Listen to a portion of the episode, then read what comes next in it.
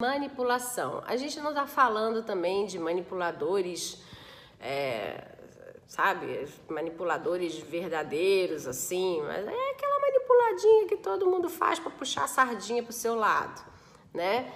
Mas que pode sim causar prejuízos, né, no relacionamento de vocês.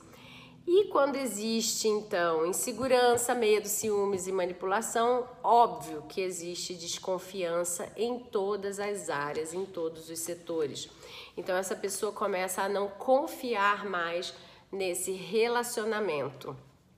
E ela começa a provocar a certeza disso de forma muito inconsciente, porque o nosso cérebro, ele quer sempre estar tá certo. E para que ele esteja certo, ele vai sempre te dizer, né? E você vai sempre se dizer e reafirmar que esse casamento ele não tem alguma base.